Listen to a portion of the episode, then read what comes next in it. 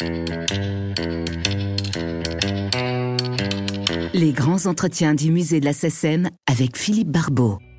Bonjour et bienvenue dans ce nouvel épisode des grands entretiens. Nous sommes au printemps 1979, soit quatre ans après la disparition de la vieille au RTF. Et pourtant, voilà qu'une chaîne de télévision, en l'occurrence Antenne 2, est secouée par un mini-scandale. Au cours d'une émission de variété présentée par l'ineffable Guy Lux, à une heure de grande écoute, une chanson a écorché les prudes oreilles de nombreux téléspectateurs. Il s'agit de Fernande, sémillant hymne érectile farouchement hétéro, interprété par son polisson d'auteur Georges Brassens. Et moi, protestations, lettres indignées, standard téléphonique au bord de l'explosion, la rédaction du magazine dans lequel œuvre alors votre serviteur est sur le pied de guerre. Mission aller interviewer le pornographe du phonographe pour qu'il s'explique sur le tohu-bohu par lui involontairement provoqué. Résultat, me voilà, un beau matin, devant les grilles de l'auteur du gorille, magnétophone antédélivien sous le bras, un vieux machin à cassette dont même un brocanteur ne voudrait plus aujourd'hui.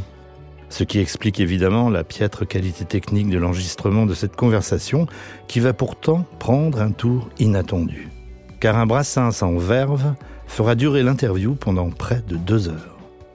Nous sommes dans le 15e arrondissement de Paris, au numéro 42 de la rue Santos-Dumont, domicile du célèbre bar d'Anard moustachu. Alors, accusé Brassens, cette histoire de Fernande, cette atteinte aux bonnes mœurs cathodiques, qu'avez-vous à dire pour votre défense? Il y a des chansons que j'hésite à passer parce que je me dis, pour la télé, c'est pas la peine. Quand je passe en public, j'ai tous les droits, puisque, en principe, on me connaît, je fais ce que je veux. Si vous n'aimez pas Brassens, si vous êtes choqué par, par sa terminologie, vous ne venez pas. À la télévision, obliger les gens à entendre des gros mots, des gens qui ne les aiment pas, ça me paraît évidemment, en ce qui me concerne, quand je fais une télé, c'est un copain qui me le demande. Touchant m'a dit, j'aimerais que tu viennes chanter Fernande D'accord J'ai éliminé le roi des cons parce que je ne veux pas avoir l'air opportuniste. alors que j'ai fait cette chanson en 71, je crois. Et je ne veux pas maintenant avoir l'air prendre le bateau en marche. Non, mais Pierre, encore une fois, la télévision n'est pas obligatoire. Ah oui. C'est pas obligatoire la télévision. Si ça choque des gens, c'est préfère d'aller à la messe. La messe en latin, c'est quand même pas difficile. Mais à la télé, en ce qui me concerne en tant qu'artiste, je ne chante pas n'importe quoi. D'abord, je n'approche jamais rien à personne, c'est un principe philosophique chez moi. Et puis, d'autre part, je ne voudrais pas susciter des emmerdements au producteur de l'émission en chantant une chanson qu'on peut, qu'on peut discuter. On n'a pas à discuter quand je passe en scène, puisque n'est pas obligé d'y venir. Mais là, ça peut discuter parce qu'effectivement, accidentellement, des, des enfants des enfants peuvent s'entendre quand je pense à Fernande de bande, parce que c'est le mot enculé que j'ai jamais employé, s'est remarqué que je le connaissais à 6 ans. C'est des enfants qui m'ont appris les gros mots, c'est pas moi qui vais apprendre les gros mots aux enfants. Et même ceux d'aujourd'hui pourraient nous en remontrer. Oui, parce qu'en plus, on me, on me, conteste, moi, parce que je dis, quand je pense à Fernand Jabande, on voit quand même des mecs qui se tapent carrément dans la lune à la télé, je l'ai vu, moi, ça. Ou presque on voit des filles qui font des pipes à des mecs, pas complètement, mais pas loin. Hein. Alors, quand même, quoi. Quand je pense à Fernand Jabam, c'est une bluette, quoi. Moi, j'ai vu des mecs qui changeaient de gonzesse dans un lit. Je m'en fous, ça me choque pas. Il n'y avait pas le carré blanc non plus. Il y de moins en moins le carré blanc. Alors, il faut savoir de quoi on parle. Finalement, les mots leur font plus peur, alors qu'ils sont anodins. C'est anodin quand je pense à Fernand Jabam. C'est une blague en plus, la couleur est annoncée. Les mots font quand même, curieux, plus peur que les images, alors que pourtant... Pendant toute sa carrière, Georges Brassens n'a jamais rechigné à aller chanter à la télé, pourvu qu'il puisse choisir ses prestations. Ainsi, on l'a vu plusieurs fois dans des émissions comme Le Grand Échiquier de Jacques Chancel ou la série des Bienvenus, animée par Guy Béard. Justement, dans le salon où se déroule l'interview, trône un vieux poste de télévision, le prétexte pour questionner mon hôte sur ses habitudes télévisuelles. qu'est-ce que Georges Brassens regarde à la télé? Les feuilletons? Les infos? Le schmilblick? Mais moi, j'aime les films de gangsters et les westerns. J'aime aussi les films musicaux. Hein, si vous me filez du Fred Astaire, alors vous pouvez me les filer tous. Avec des musiques de Cole Porter, de Gershwin, de Fingerlin, alors tant que vous voulez. Vous savez, je ne suis pas un, un fanatique de la télévision et je pars en ce qui me concerne du principe que quand quelque chose m'emmerde à la télévision, c'est pas difficile. Je travaille. Ou je passe sur une autre chaîne. Si qu'on passe sur l'autre chaîne m'emmerde, je passe sur la troisième. Et si ça m'emmerde aussi, bah, à ce moment-là, je vais faire de la musique. ou- Je baisse quelqu'un. Enfin, quelque chose. Enfin, je veux dire, il ne faut pas quand même non plus. Ça me paraît toujours troublant que les gens s'imaginent ils sont obligés tous les jours de regarder ça automatiquement. Enfin, pas- dès que ça commence, il y en a quand même qui travaillent. Je comprends que les gens regardent toute la journée, les malades, les infirmes C'est vrai que pour eux, c'est une administration extraordinaire. Enfin, pour les gens euh, courants, quoi, je vois vraiment pas pourquoi on est obligé tous les jours d'avoir sa ration et sont contents de l'image télévisée. Je ne sache pas que un homme normal est quand même un esprit supérieur soit capable tous les jours de lire et de profiter de la lecture, de, cette lecture, de lire une, œuvre d'un grand auteur, par exemple.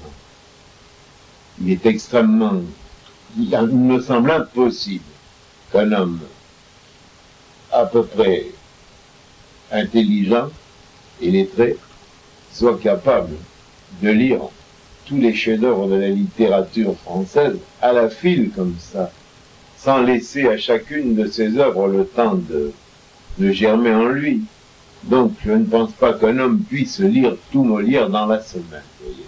On peut le lire, mais de là à en profiter, il y a quand même un mot. Je ne crois pas qu'un homme normalement constitué soit capable, je vous dis, d'avaler tous les jours une ration si importante de spectacle. J'entends une chanson de Béard qui me plaît. Puis, elle continue son chemin en moi, cette chanson dans l'inconscient. Et puis le soir, je la réécoute encore une fois ou deux. En la réécoutant, j'y trouve des choses qui m'avaient échappé à la première audition. D'autre part, en moi, elle a grandi, cette chanson. Elle s'est étouffée, elle s'est, elle s'est mêlée à, à- au courant de ma conscience, à ma vie intérieure, à tout mon acquis déjà. Et elle s'est fondue avec. Elle prend une autre, elle prend d'autres nuances. Et à ce moment-là, cette chanson, je la trimballe pendant trois ou quatre ou cinq jours. Et je me la chante. C'est là l'important. Et à ce moment-là, la chanson de Bière, je le connais. Et au bout de, je la connais. Et au bout d'une semaine, alors, à ce moment-là, je peux en écouter une autre. Mais quand on écoute à la file un long playing de 12, hein, je parle anglais, de 12, de 12 titres, il est absolument impossible qu'on les digère. Donc, à la télévision, un homme normal qui arrive de son boulot ne peut pas tous les jours voir pendant quelque chose, une pièce de théâtre, et en profiter. Qu'on a besoin quand même, les choses sont faites pour être réentendues, pour être revues, et pour être bien digérées. Première surprise, Brassens, le poète qu'on a comparé parfois à Villon ou à Rabelais, le parangon de la chanson française de qualité, adore les variétés et ne rechigne pas à apprécier certains tubes de Tino Rossi, de Sheila ou de Mireille Mathieu. Mieux, l'auteur de l'Auvergnat est fan d'Elvis Presley et d'Eddie Mitchell. Exclusivité, à condition de tendre l'oreille, on pourra même, dans ce qui suit, l'entendre chanter du Claude François.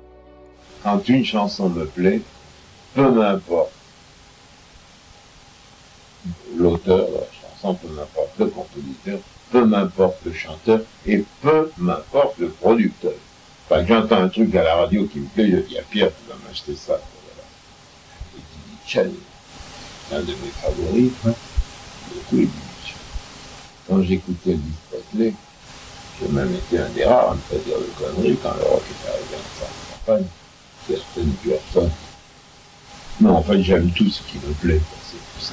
On ne peut pas expliquer pourquoi. Je ne peux pas vous expliquer pourquoi j'aime Tino aussi. Je crois le savoir. Je crois que c'est savoir. Avec Tino aussi, aimer des gens. Alors, demandez à ceux qui sont chargés de découvrir les talents. De le faire, c'est demander beaucoup quand même. Il y en a tellement qui font des chansons. Je crois qu'on dépose 30 ou 40 000 chansons par an à la SACEM. Il n'est pas possible qu'il y ait 30 ou 40 000 bonnes chansons. J'entends par bonne, bonne pour le public. Hein. Parce qu'une chanson, à mon avis, est bonne. Non pas parce que les paroles sont bien écrites. Une chanson est bonne, entre guillemets. Elle convient au goût du public. Que ce goût du public soit discutable ou pas. Parce qu'il y a quand même des gens qui aiment le caviar et d'autres qui préfèrent les boîtes de sardines en conserve. Et c'est mon cas.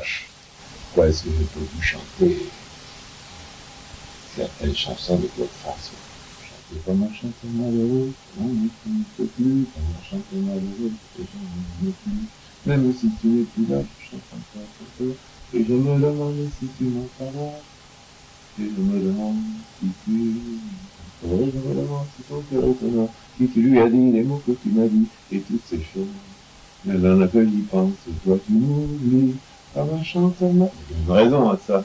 Je ne pensais pas que j'ai appris ça, alors c'est pas la première fois que la chante. Je pourrais bien plus vous épater quand même en vous récitant les scènes de là. Non, c'est parce que ça me plaît. Alors évidemment, si la qualité du texte me paraît quand même plus discutable que la qualité du texte de Mallarmé ou de Valérie, je m'en fous, c'est la musique qui me plaît. Et la façon qu'avait le chanter que François me convenait. Il n'y a quand même pas de raison que Mireille Mathieu, que Sheila soit là depuis si longtemps, elles n'ont vraiment rien d'après ce que disent certains. Elles doivent savoir quelque chose qui correspond au goût d'un certain public. Voilà. Pourquoi interdire à ces gens d'écouter ça? Vous allez me dire pourquoi ne pas leur donner à ces gens des choses plus relevées, mais les choses plus relevées sont quand même moins courantes. Hein. Il faut bien dire que dans la littérature, on peut parler de notre, l'échelon élevé, dans la littérature, les chefs-d'œuvre sont quand même moins nombreux que les œuvres médiocres du XVIIe siècle. Il reste quand même Boileau, Corneille, Racine, La Fontaine, Molière, Pascal, La Bruyère, Madame de Sévigné, mais quand même des auteurs dits mineurs qui sont quand même vraiment moins mineurs que nous, de bons auteurs de chansons. Et, à côté de ces auteurs dits mineurs du XVIIe siècle, pour, pour prendre le fameux grand siècle, il y a plein d'auteurs qui écrivaient des choses pas mal non plus, pour être un peu ours, Brassens n'est pas vraiment une bête de scène. Tous ceux qui ont eu la chance d'assister à un de ses concerts, disons plutôt un récital, peuvent pourtant témoigner qu'on ne s'y ennuyait nullement. Pas d'orchestre, pas de danseuse ni d'effets spéciaux, juste Georges, le pied posé sur un tabouret, la guitare calée sur la cuisse et, derrière lui, le fidèle Pierre Nicolas, contrebassiste et ami. Parfois aussi un guitariste d'appoint, Joël Favreau, dentelière des arpèges. Un chiche équipage pour un tour de chant durant souvent une bonne heure et demie, en équilibre sur une patte. Véritable exploit pour quelqu'un qui s'est toujours considéré comme un grand timide. Automatiquement, on est obligé de penser à ce qu'on dit continuellement. C'est plus intéressant parce que du fait que je suis obligé de penser à ce que je dis, je dois ajouter un petit supplément, vous voyez. Tandis que les choses que l'on dit mécaniquement perdent sûrement un peu de leur, de leur présence. Quoi.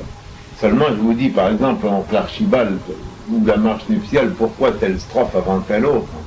Il y a une raison, bien sûr, on la voit très bien, la raison. Mais vous savez, au bout de la langue, avec en plus une partie quand même de mon attention et de ma mémoire, qui, qui doivent s'occuper du manche de la guitare, parce qu'on n'y pense jamais assez à ça. Tous les musiciens de métier vous le diront, les types qui jouent mieux de la guitare que moi, c'est extrêmement difficile de chanter sur un accompagnement qui n'est pas que gling gling gling, contrairement à la légende selon laquelle c'est une gling gling.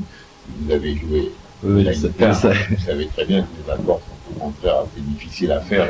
donc une partie de ma mémoire et de mon attention sont consacrées au manche quoi, de la guitare. Alors cette partie que je consacre au manche, je l'enlève à la, au texte.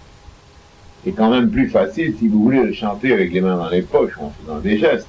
Et en plus, ça vous détend, vous voyez ça vous défatigue beaucoup plus que cette espèce d'attitude figée. D'autre part, cette position, maintenant j'ai maigri, mais quand je faisais 100 kilos pendant près de deux heures, sur, sur une patte, ça ne se pas sur une jambe, hein, deux heures.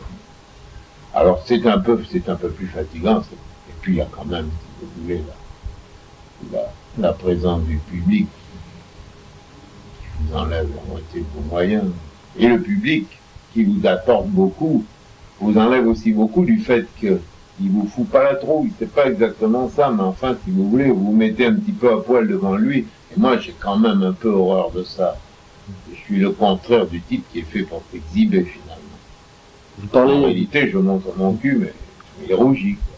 D'ailleurs, je crois que je ne suis pas le seul. Beaucoup de comédiens, même, sont assez timides. Je ne sais pas si vous avez connu Jean Gabin. Gabin passait pas souvent en public, mais enfin, même en studio, parce que j'en ai fait, j'ai fait de la télé aussi. Il y a quand même beaucoup de monde là autour. C'est quand même difficile. Quand on est timide, ce qui était le cas de Gabin, qu'il était sûrement plus que moi, c'est quand même difficile de simuler dans mon cas, je ne simule rien, mais pour un acteur, de simuler la joie, par exemple, la tristesse, la jalousie, enfin, les divers sentiments que l'on peut simuler, que l'on n'éprouve pas forcément, parce qu'on joue devant du monde. Une question que beaucoup se sont sans doute déjà posée. Pourquoi diantre Georges Brassens se contente-t-il, que ce soit sur ses disques ou sur scène, de ce popom popom popom scandé d'une simple guitare rythmique? On aurait pourtant imaginé une chanson, par exemple comme Les Copains d'abord, accompagnée par un orchestre de jazz, ou rêver de voir un Brassens chanter debout devant un big band au grand complet. Une idée folle qui lui a pourtant, et il l'avoue, parfois traversé l'esprit. C'est pas les mains dans les poches, mais les mains le long du corps, oui, je pourrais chanter. D'ailleurs, j'ai toujours, ça fait très bien avec Nicolas, en fait. Et, ça me soutient bien la guitare. Et effectivement, ça permet quand même d'occuper les mains. Mais ça m'aurait quand même pas déplu d'avoir une petite formation derrière. Une section rythmique complète. En plus de Nicolas, de Brassens à la guitare, une autre guitare encore, vous voyez et puis une, une batterie, euh, un peu comme ça. Et peut-être, peut-être, ça aurait convenu, je dis bien peut-être, ça aurait convenu un peu à mon style de chanson, un accordéon un peu léger, vous voyez, moderne. Justement, la façon musette, ça aurait été bien. Mais la question s'est posée au début, Canetti, qui s'occupait de moi, moi qui aime beaucoup la musique, j'aurais aimé être accompagné avec un orchestre. Et pendant 7-8 mois, on s'est, je me suis posé la question. Et finalement, j'ai pensé que tout en fallait. Et j'ai bien fait. Hmm. Ça serait mieux avec un orchestre, sur le plan musical, mais ça serait moins bien. Peut-être moins de présence vocale. C'est-à-dire, on n'entendrait plus les gens raconter que je fais toujours la même musique et que je fais toujours bling bling bling. Parce qu'il est bien évident que mes chansons se ressemblent un petit peu d'une part. Quand vous écoutez du Mozart, eh, rien à voir avec Mozart. Mais quand vous écoutez du Mozart ou du Chopin ou du Beethoven ou du Bach, quel que soit le morceau qui est écrit, ces gens-là, vous connaissez. Chaque auteur a quand même un style à lui. Bon, c'est trouve que moi, je suis à la fois auteur-compositeur. J'ai donc, et dans le choix de mes thèmes, vous voyez, et dans le, et dans la façon de, les traiter, j'ai évidemment ma marque particulière. Il en va de même de mes, mes musiques, mes mélodies. J'ai aussi une façon particulière d'écrire des mélodies, ce qui fait que ça, ressemble un peu, comme, les polonaises de Chopin, ça ressemble aussi quand même pas mal. Ensuite, il y a quand même le même accompagnement et la même voix et la même contrebasse. Alors évidemment, pour les oreilles un peu fermées, ça paraît toujours être la même chose. Mais si vous ajoutiez à chacune de mes chansons tantôt un accordéon, tantôt une trompette, tantôt des flûtes, tantôt des violons, quoi, euh, euh, tantôt un piano, ça leur donnerait une autre couleur. Alors les gens ne diraient plus effectivement que je fais toujours la même musique, mais ça enlèverait, je crois, une certaine présence vocale. C'est pas une terrible voix, mais elle y est quand même là. Et une force de conviction, vous voyez. Enfin, ça détournerait l'attention du public vers la musique. Alors que je tiens au contraire que la musique soit dessous, vous voyez, un petit peu. La musique soit vraiment une musique d'accompagnement. Qu'elle soit là pour soutenir le texte, pour le rythmer, le scander, et non pour le, pour l'écraser. C'est un peu contradictoire. Seulement là, la présence physique doit quand même ajouter quelque chose. Non, mais là, je parle quand même pour les spécialistes, alors dans ce cas-là, parce que la plupart des gens écoutent la radio du matin au soir sans l'écouter. Ils entendent. Il y a quand c'est ça. Il y a des sans entendre. Ça marche, et puis De temps en temps, il y a quelque chose qui attire leur attention. Mais de temps en temps, il y a des choses pas mal qui leur échappent. Parce qu'il y a des choses qui sautent aux oreilles du premier coup, ou aux yeux du premier coup, mais il y a d'autres choses qui, demandent quand même plus de temps. Moi, il m'est arrivé très souvent d'entendre une chanson une fois, pas encore une chanson parce que c'est ce qui connaît mieux, d'entendre une chanson de n'y prêter qu'une oreille distraite. Je me rasais ou je faisais quelque chose. C'est rare. Quand j'écoute bon, j'écoute. Je ne fais que ça. Mais, ça m'avait pas tellement sauté aux oreilles. Puis à la deuxième audition, je me suis dit, tiens. Et puis à la troisième, je me suis mis à l'aimer. Ça aussi, ça arrive. Enfin, tout est possible. En ce qui concerne le tour de chant, c'est autre chose. La présence de l'artiste que vous aimez en scène ajoute quand même beaucoup. Alors si vous venez me voir, parce que c'est vous qui avez parlé de moi, si vous venez me voir, vous avez quand même, nous avons tous les deux un passé commun, si vous voulez. Je suis un vieille connaissance. Alors donc, même si les choses vous échappent, ma présence physique vous apporte quand même quelque chose. Vous vous rattraperez après en écoutant les chansons l'une par une, si vous les aimez ou celles que vous aimez. Je crois que c'est quand même ça la force scénique, si vous voulez, dans mon cas. Mais d'un autre côté, je pense pas que dans mon cas, ce soit indispensable de me voir, pas plus à la télé qu'à la scène. Je crois que mes chansons sont faites surtout pour l'oreille. Dire que la présence physique. Évidemment, il y a une question qui brûle les lèvres de tout intervieweur de Georges Brassens. Ces chansons, comment les écrit-il? Quel est donc son secret de fabrication, sa recette? Rédige-t-il les paroles avant de composer la musique? Ou inversement Use-t-il d'un dictionnaire des rimes? Travaille-t-il à la guitare ou au piano le matin tôt ou tard le soir? Répondez Georges, les Français veulent savoir.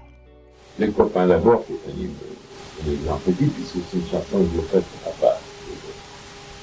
Quand j'ai eu trouvé l'idée, et, l'idée principale, l'idée du bateau, des copains, et l'idée accessoire, il m'a fallu un mois pour faire le Un mois entièrement consacré qu'à ça. Alors que d'ordinaire, je consacre un mois à toutes mes chansons. Je travaille tantôt sur l'une, tantôt sur l'autre. C'est arbitrairement que je dis qu'il me faut un mois, parce que quand je fais les chansons, j'en fais une vingtaine à la fois. Alors quand je sèche sur une, j'attaque l'autre. Et les efforts, si vous voulez, que j'ai fait sur la chanson, j'abandonne. Je sers au pour de me met en train pour l'autre.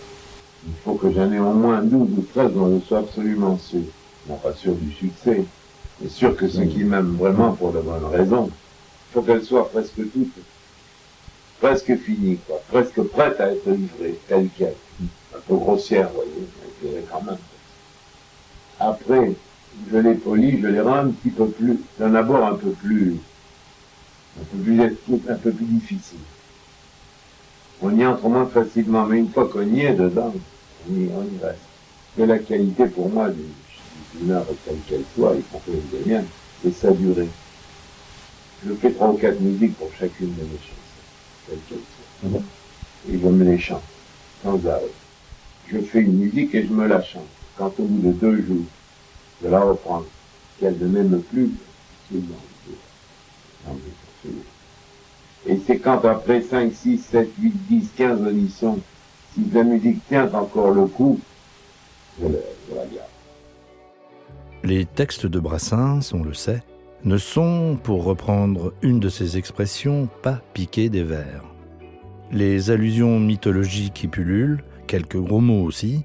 Pourtant, ils font partie de ce que la chanson française a offert de plus accompli, même si l'on peut, pour la plupart, se contenter de lire les paroles sans l'appui de la musique. Brassens, un poète, personne ne le contestera. En tout cas, un amoureux de la langue française et du pouvoir émotionnel des mots. Je ne pense pas qu'il faille vraiment tout comprendre, vous voyez, pour aimer. Je pense qu'on doit sentir, d'abord, on n'a pas besoin de tout comprendre d'autre part. Les gens ne comprennent pas les mots de la même manière. Nous sommes quatre ici. Le mot cerise, pas rien cerise. Quand on dit le mot cerise devant nos quatre, il n'y a pas le même sens. Chanson comme le temps des cerises, pour moi, en dehors du fait qu'elle est une chanson, qu'elle est une chanson faite par un révolutionnaire, Jean-Baptiste Clément, bon, ceux qui ne le savent pas, ça, ils n'apprennent pas. Le mot cerise, pour eux, n'a pas le même sens. tout ça. Déjà. Ensuite, euh, moi je me vois, la première image de moi que j'ai, j'évoque mon passé, je me vois avec des petits paniers, comme vous même avez sûrement pas connu, vous c'était des petits paniers qu'on portait en bandoulière, toi peut-être, chose, que portaient les très jeunes enfants, des petits paniers d'osier, de Ouais, la forme. pêche, des Hein? petits paniers de pêche. Oui, comme des paniers de pêche, vous savez, mais de cette dimension, à peu près. La moitié de votre magnéto, là, avec un couvert, Ouais. là, des paniers d'osier. Et je le vois avec des cerises dedans, et je me vois dans l'école où on m'a amené, qui était plutôt une garderie. Alors on me mettait à cette école où, justement, pour les frères, les petits frères ou les petites sœurs des élèves, il y avait une espèce de garderie. On gardait les mondes. Alors ma mère, comme elle était malade, elle m'a foutu là dedans. C'était l'équivalent un peu de la crèche d'aujourd'hui. Et donc le mot cerise, pour moi, chaque fois que j'entends parler de cerise, je me vois tout petit avec ce panier. Donc, les mots n'ont pas le même sens pour les uns et les autres. Alors donc, on n'a pas besoin de comprendre absolument tout, puisque la balade des dames du temps l'a dit. Moi, je ne comprends pas ce que je dis. Bah, je suis pas le seul. Enfin, si je le comprends, parce que maintenant je l'ai étudié, mais Archipiade fait sa cousine germaine, Archipiade c'est Alcibiade. Ça, ça ne fait aucun doute. Ils ont confondu. N'empêche que c'est joli, alors qu'est-ce que ça peut faire le sens? Comme disait, qui, je ne sais pas si c'était Mac Jacob, le son des mots a plus d'importance, a plus de pouvoir émotionnel que le son, que le, le, le son des mots a plus que le sens. Les sanglots des violons de l'automne blessent mon cœur d'une langueur monotone. Ça saute pas quand même du sens, ça saute quand même pas l'intelligence. Quelle heure, quels jours anciens. Et je m'en vais au vent mauvais qui m'emporte, que ça l'appareil la fait mort. Tout ça, si vous voulez, c'est fait pour créer en vous une espèce d'émotion floue, vague, et à votre dimension, à votre mesure, et à la dimension de la mesure de mademoiselle, à la mesure de ses, sentiments, à la mesure des Gibraltar. Si mesure il y a, parce qu'il y a des mecs qui sont fermés aussi à ça. Mais moi, les sanglots des violons de l'automne laissent mon cœur d'une langueur monotone. Ça m'avait beaucoup touché au collège. Quand on écrit en vers, on veut faire, mais faire entre guillemets, faire de la poésie, on peut très bien, si vous voulez, jouer un petit peu avec le sens et n'être pas trop précis, être plutôt vague, être plutôt flou. Et créer quand même chez, le lecteur ou l'auditeur une émotion, un plaisir, qui ne dépendent pas, qui dépendent que du sens que lui, auditeur ou lecteur, prête.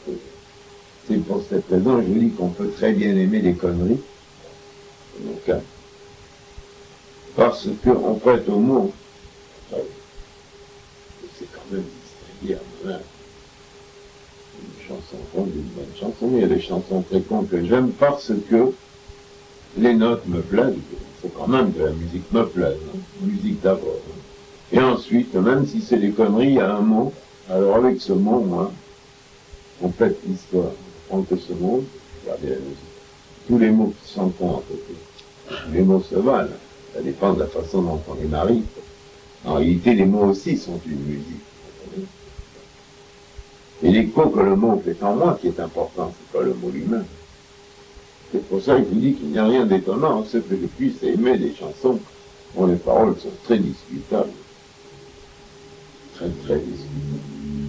Mais j'aime en général toutes les chansons et j'écoute beaucoup. Dire que je les aime toutes, non, il y en a qui ne m'ont pas plu, hein, même des tubes qui ne m'ont pas plu. Non, mais des tubes indiscutés, si vous voulez. Moi, j'écoute tout et quand quelque chose me plaît, je ne me pose pas d'autres questions. Je suis mon goût. Vous pouvez me raconter tout ce que vous voudrez. Vous pouvez me dire que telle chose c'est de la merde si ça vous plaît. Et si vous me dites que quelque chose est génial et que ça m'emmerde, eh ben, pourquoi est-ce que je n'aime pas les confondre Pourquoi mes papilles, gustatives refusent-elles le confondre Et pas. Non, sans blague, et pas l'artichaut. Je suis très friand d'artichaut. Pourquoi? Si vous aimez Brassens, tant mieux pour vous. Si vous aimez Sheila, tant mieux pour vous. Mais, ni l'un ni l'autre, ni autre chose. Moi, on m'aime, on m'aime pas. Si on m'aime vraiment, c'est qui je suis. Mais il y a plein de gens qui m'aiment bien parce que j'ai fait l'Auvergnat, je ne les rejette pas. Mais ils connaissent que ça de moi, ou les sabots d'Hélène. Je ne les rejette pas, je n'ai rien contre eux, ma mère n'aimait pas. J'estime que Brassens, si on l'aime, il faut le prendre tout entier. Après, non, si on le prend pas tout entier, ça n'a pas d'importance non plus. Je m'en fous. J'ai assez d'amis comme ça, j'en veux pas plus. Un peu plus de deux ans après cette rencontre, en octobre 1981, la Camarde, à force de le poursuivre d'un zèle imbécile, a fini par envoyer Brassens rejoindre Gavroche, Mimi Pinson et tous les poètes disparus, ses frères. Près de 40 ans après, coquin de sort, il nous manque encore. Merci d'avoir écouté ce podcast et à la prochaine fois.